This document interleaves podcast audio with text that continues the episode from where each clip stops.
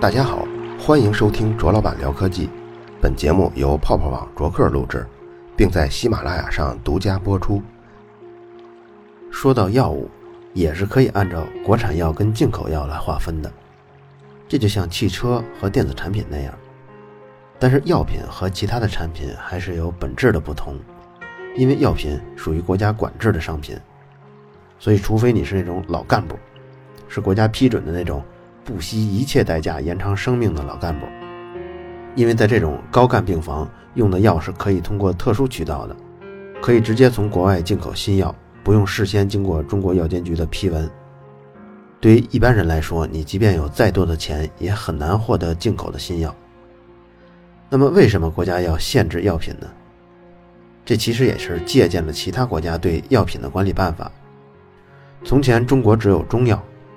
像江湖郎中配了一剂中药，给你治病，要是治好了呢，就皆大欢喜，药方有可能会流传下来；治不好呢，轻则就没有什么报酬，重则呢就被家属揍一顿。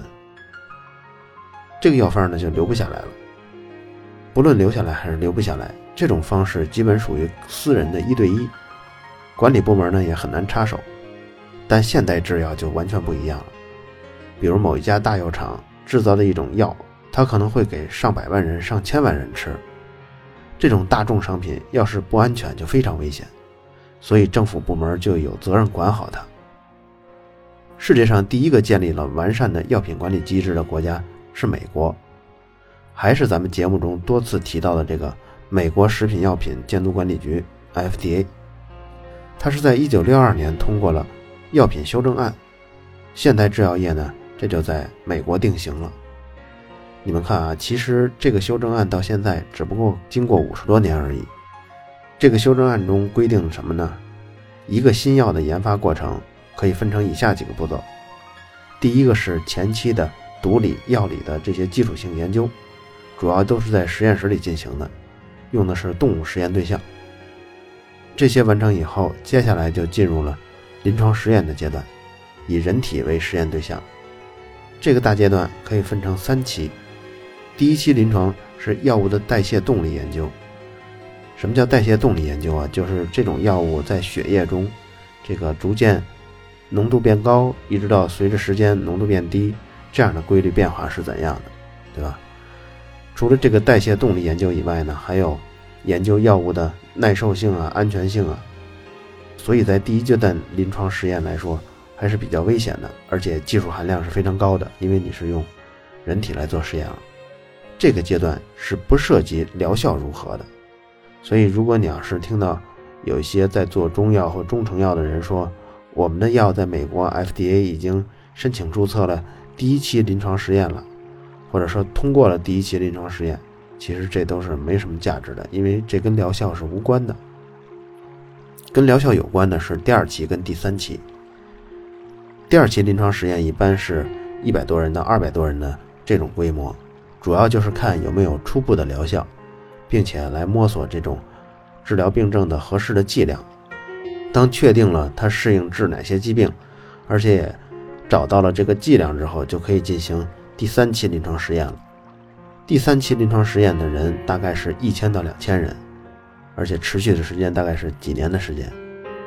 三期临床实验呢，必须要在双盲的大样本的随机的这种条件下进行，为的就是来避免安慰剂效应跟人为的干扰，这也是中药跟西药在验证阶段最大的区别。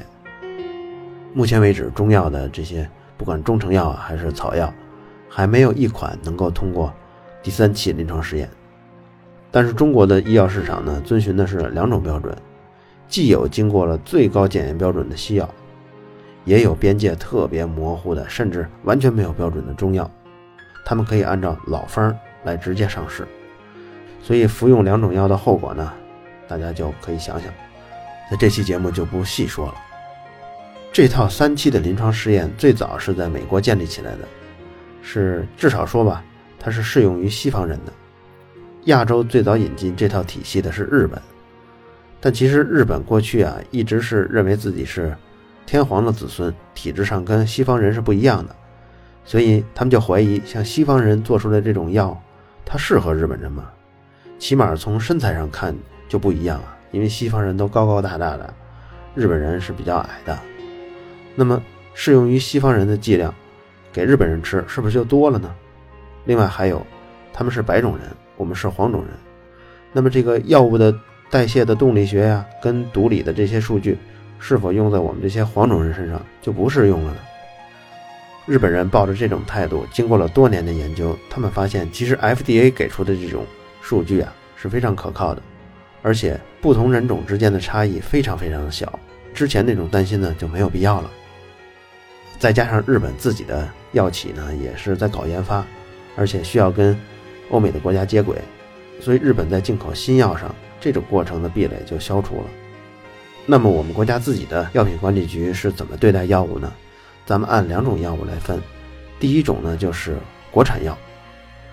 说这个话题之前，咱们得严格定义一下，什么叫做国产药，什么叫做进口药。我们所说的进口药啊，其实很多都是在跨国的药企在中国的合资企业生产的。虽然严格意义上，这个应该算是在中国产的，算国产，但是因为这类产品从生产标准啊，一直到这个销售时候打的牌子呀。或者是在患者心中的定位啊，甚至在医院给这个药的定价上，其实都是按照进口药来对待的。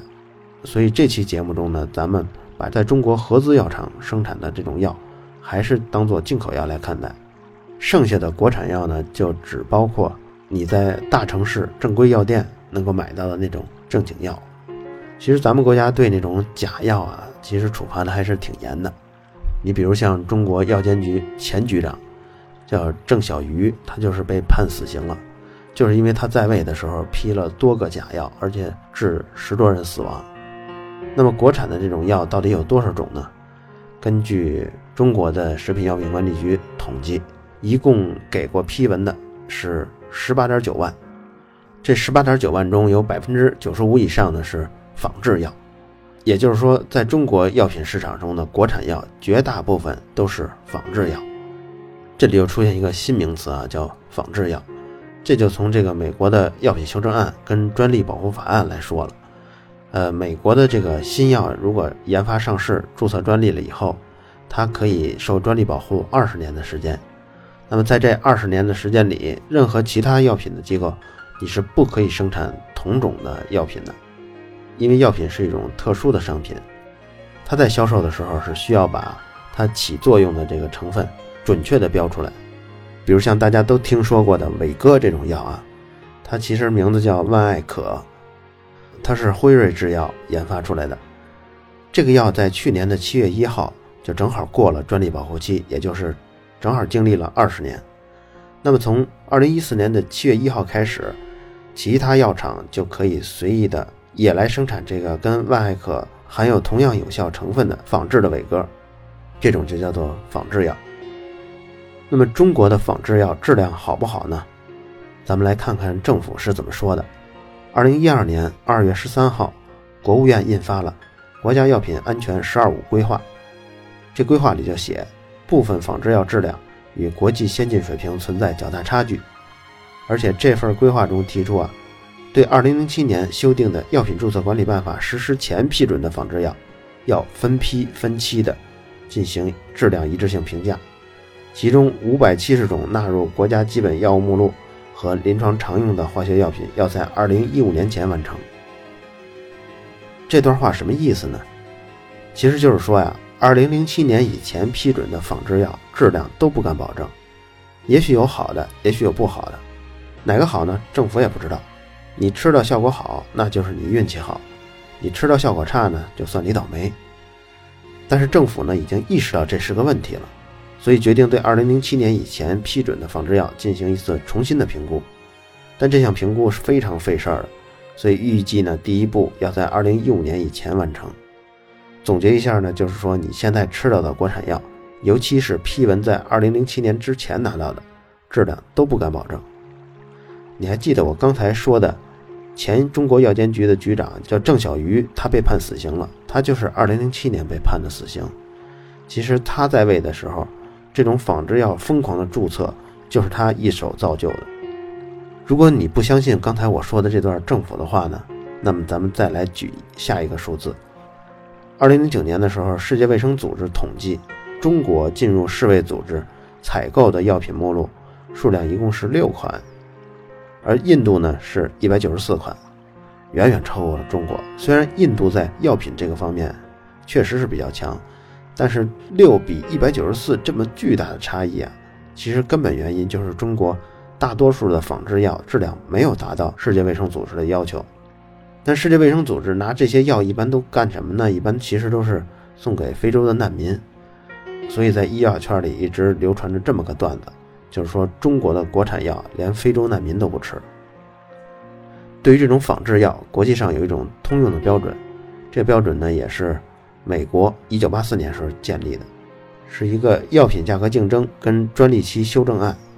这个修正案其实就是回答了一个问题：如何衡量仿制药跟专利药它们的效果？这个问题啊，就有点像汽油了。比如说，我们家九十三号、九十五号、九十七号汽油，这个它们的号跟它们的质量有什么区别呢？其实就是这个辛烷值，就是这个汽油抗爆的性能是好是坏。但是药品是不能分级的，你假如叫了同一个名称。那么这个药就应该达到同样的疗效，所以仿制药也必须能够证明自己跟之前的专利药一样安全有效，才会被允许上市。像最早的专利药，它经过了临床一到三期的严格的考验以后啊，安全性跟有效性肯定没问题。但如果这些仿制药也要从头来过，把这个一到三期的临床试验都做，那就有点太费时间了，而且也费钱。有些小药厂都不一定有钱有精力把这个单独一款药物走整个过程，所以美国食品药品管理局咨询了各路专家的意见以后，他们就把生物等效性试验作为一个衡量标准。这样呢，很多仿制药的生产厂家就节省了很多的时间跟金钱。那什么是生物等效性试验呢？这个解释起来其实不难。你比如像最早申请了专利的这个。原始药物中，它起作用的是那种小分子化合物。那么，如果仿制药跟专利药在这个小分子化合物和它们晶体的结构啊这方面完全一样的话，那么我们就能相信，这种仿制药它的有效成分在血液中的行为也是非常相似的，所以就能认为仿制药跟专利药它们是等效的，不用再看疗效了。这个修正案呢就规定，你这个仿制药。必须得证明一下你的生物等效性实验才可以。刚才咱们说了很多关于这个国产仿制药还有国外的仿制药在管理上的一些细节。那么下面呢，咱们从这个药品的一些技术细节上说说仿制药，尤其是国产的这些仿制药毛病出在哪儿。刚才说了，生物等效性的这个判断是衡量仿制药的一个最重要的标准。从技术上说呀，生物等效性涉及了两个部分，第一是起作用的那个小分子，它必须跟原来的专利药是一样的；第二点是这种小分子在血液中的行为要跟原来的药是一样的。下面咱们就分别来看看这两个方面。咱们说的小分子是指申请了专利的这个化学分子，专业的名字呢就叫做药物的活性成分，制药行业呢也通常把它叫做原料药。在普通老百姓心中啊，觉得这个应该是最重要的一步。当然，这肯定是很重要的。如果你这个小分子都做的都是不一样的，那其实就等于做出来的是错药，是假药了，就不在咱们讨论的范围之内了。最早中国的仿制药确实就是从这个小分子开始做的。比如说，咱们发现国外的一款药物效果特别好，那咱们就查论文库，然后从文献中找到这种药的分子结构。然后从这个分子式入手，想方设法合成这种化学成分。你想，中国有很多优秀的化学家，找到这个小分子并不是特别困难的事。但是很多化学小分子呢，它的生产呀是需要很多步、很多步的反应。比如说，第一步反应之后的结果呢，把它作为第二步反应的原料，是这样一步一步的迭代，这样就会产生一些副产品跟一些杂质。这个问题就比较大了，因为中国的仿制药厂在这个清除杂质的这个步骤上不一定做得很好，这也是影响仿制药药效的一个最主要的原因。最早很多药厂，他们虽然能制作出这种有效成分含量稍微高一些的这种原料药，但是因为这种药在后续因为杂质的问题，或者因为在人体中的效果问题都不好，这些药呢反而作为印度啊或者是欧洲的这些药厂的二次原料了。这些药往往没有最终成为成品药卖到市场中，而是作为中间的一道原料卖给了其他国家的药厂。然后呢，我们再说第二个步骤，就是说，你从药店里买回来这一片药以后，把它吃进去，这个药在消化道里分解，分解完了以后，有效成分才能溶解出来，最后被肠道跟胃吸收，进入血液，病才可以被治疗。这整个过程如果太慢的话，比如像有效成分还没有完全溶解出来呢，然后你药片就随着尿液或者粪便排出去了，那这个药就根本就没发挥出作用来。如果这个过程进展的太快了呢，对于有一些药来说，它就有问题，比如说吸收太快，可能有毒性，可能有很多副作用。还有一种呢，就是吸收太快，导致这个药效不够持久。这就是我们刚才说的第二个关键点：生物等效性试验。这个生物等效性实验的细节怎么做呢？这个实验经常是找这个中青年的男性来做的，一般是找个几十个人做志愿者，他们按照医嘱来服药，然后在不同的时间段抽血，抽出这个血以后，专门来测这个药的有效成分在血液中的浓度变化，然后画出一条浓度随时间变化的曲线。假如是同一个志愿者呢，他先吃这种专利药，然后再吃仿制药。如果他分别画出的这个曲线，两者的差别在百分之二十以内呢，就认为这两种药是生物等效的。当然了，这个百分之二十其实里面还有很多很多技术细节，咱们就不仔细说了。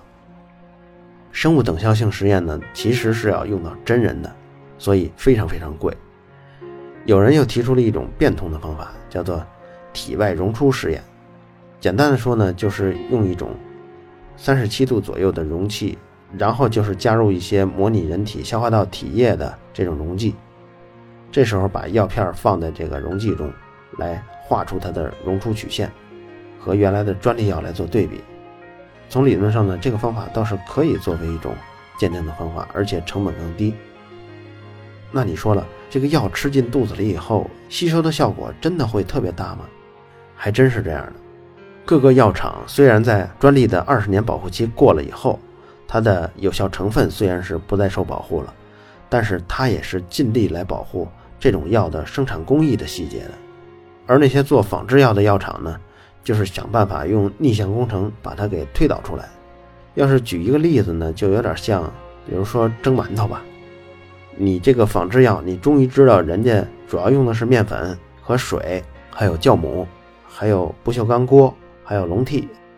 这些主要成分就已经有了，但是至于最后蒸出来的是一锅死面疙瘩呢，还是蒸出来是一锅发黄的一些馒头呢，就要看你们这些仿制药厂的仿制能力了。在美国和日本和欧洲其他国家，这个生物等效性的实验呢，要求是跟专利药差别是百分之二十，但是到了中国以后啊，这个仿制药的标准是，如果一个仿制药和其他已经通过认证的仿制药。相差不超过百分之二十，那么就可以认为它生物等效。这一个规定一出啊，这就可能相差十万八千里了。你这样一步一步的比下来，到了第十个、第二十个仿制药，那这第二十一个仿制药可就会比第一个专利药原型的专利药在人体中溶解的药效就相差十万八千里了。这种办法公布了以后呢，也就造成在二零零七年以前。中国的所有的药厂都疯狂的去申报仿制药。现在中国的十八点九万药品上市的许可中，百分之九十五是在二零零七年以前发的。对于国产的仿制药呢，咱们就说到这儿。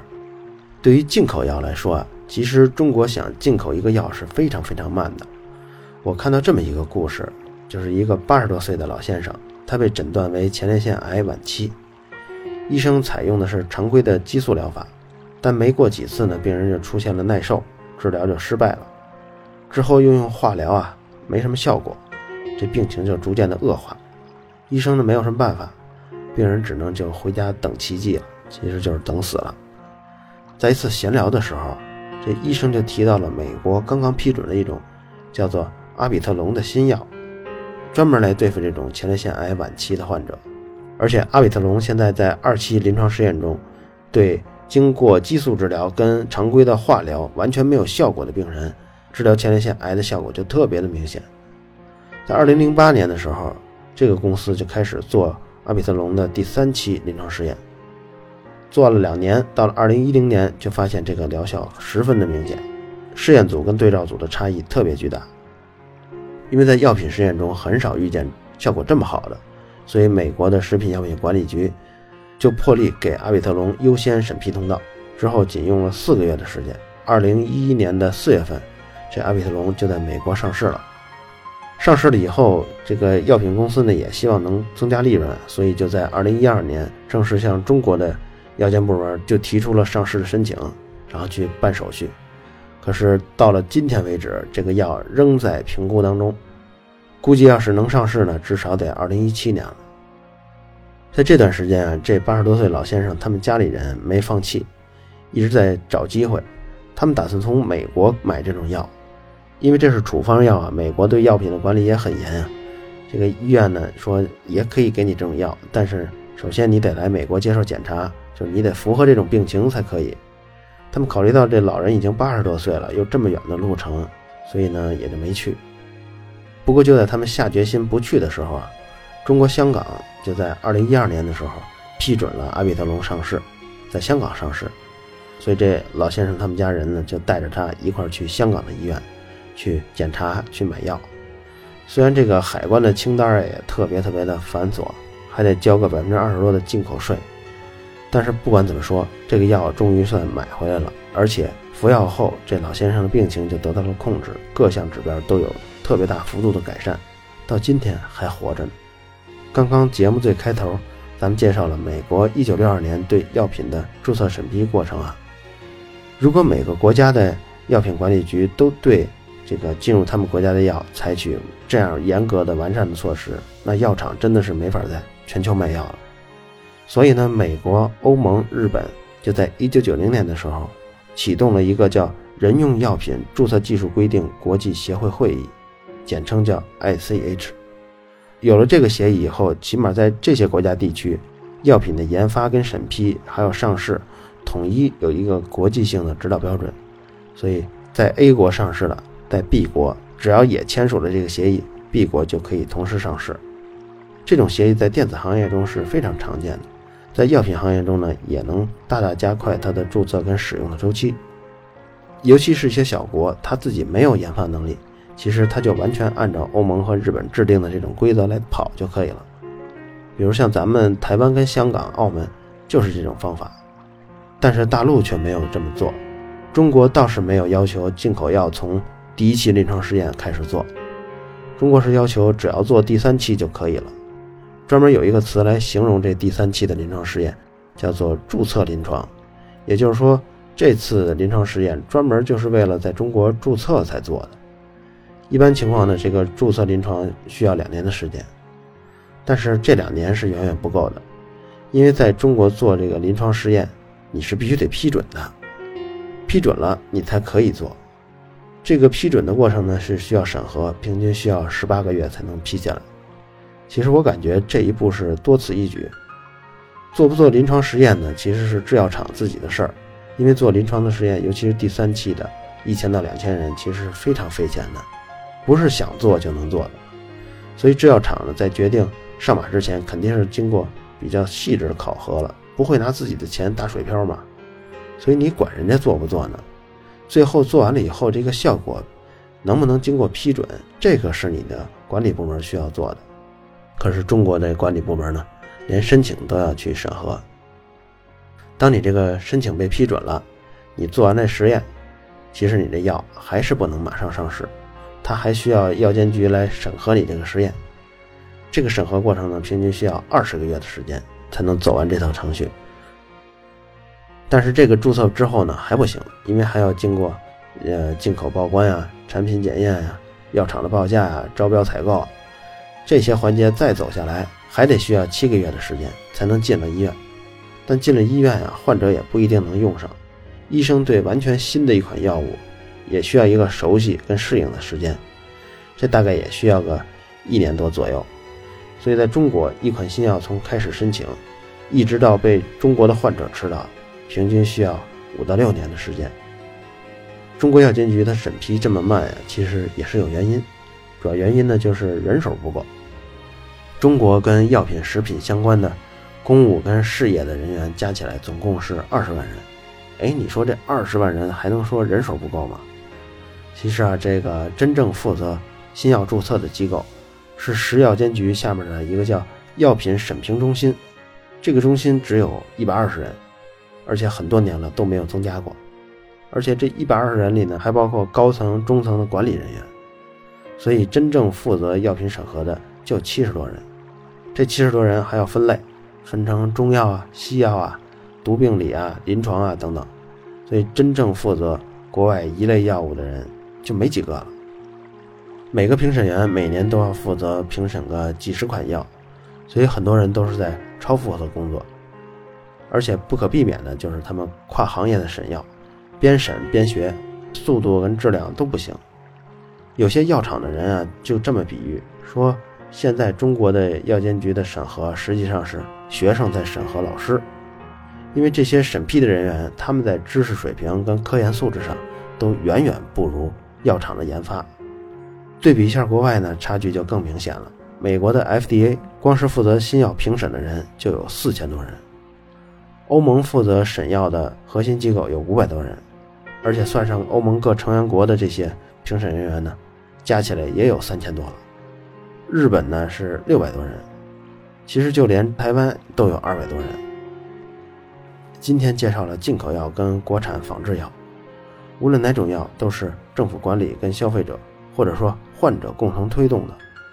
如果只是把政府当做全职保姆来看呢，那他有时候就懒政，有的时候知识不足或者腐败，这样的情况形成的管理就非常糟了。而且这种糟，如果你不参与的话，就只能受着。假如患者中也能有一些人懂得其中一些门道。那么就在药品管理上有了推动跟监督的机会，这也是我做这一期的原因。咱们在上两期介绍的这个卓老板聊科技定制版的鼠标呢，现在呢已经放在新浪微博我这置顶的这一条了。这个鼠标呢是绿色的，因为绿色实际上比较好印字儿。它还有一款黑色的没选，因为这个字儿印上去以后实在看不清。这个绿色的鼠标呢，一共在掌托还有左右的手指托上，一共有九款可以更换的配件。这些配件都是通过比较精密的，而且磁力非常强的这种方式来安装在一起的，其实是吸在一起的。总的来说呢，有点像个变形金刚。这个鼠标呢是剑驴零零七这个型号，如果大家感兴趣，可以看一下，在京东上呢和。在淘宝上最低都是二九九的价格，然后现在我们跟厂家一块定制版呢，这个给大家的优惠是二百四十九块钱。这二百四十九呢还是顺丰包邮，这个购买链接也在卓老板聊科技新浪微博的置顶的那条，如果感兴趣的话，大家可以来看看，也算支持我一把。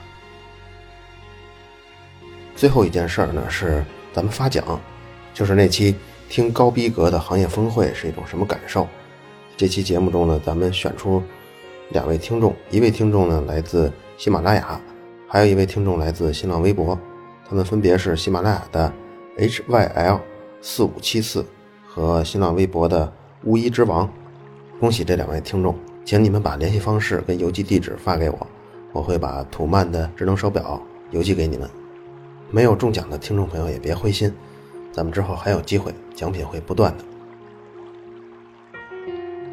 好了，以上就是本期卓老板聊科技，在同名的微博和微信公众号历史消息中，还有其他更精彩的内容，期待您的关注。